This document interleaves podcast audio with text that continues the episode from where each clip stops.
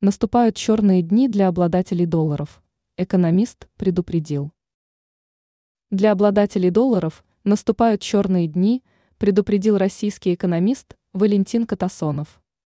По его мнению, в скором времени американская валюта обесценится, а ее держатели останутся ни с чем. Такое мнение экономист высказал в эфире YouTube канала «Аврора», передает и адита.ру. О чем предупредил Катасонов?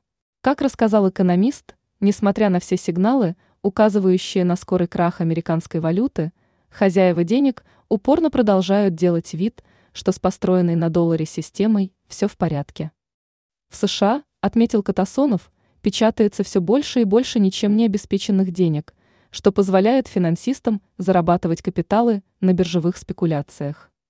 Когда хозяева денег поймут, что заработали достаточно, они обрушат финансовые рынки – и для обычных держателей доллара наступят черные дни, предупредил экономист.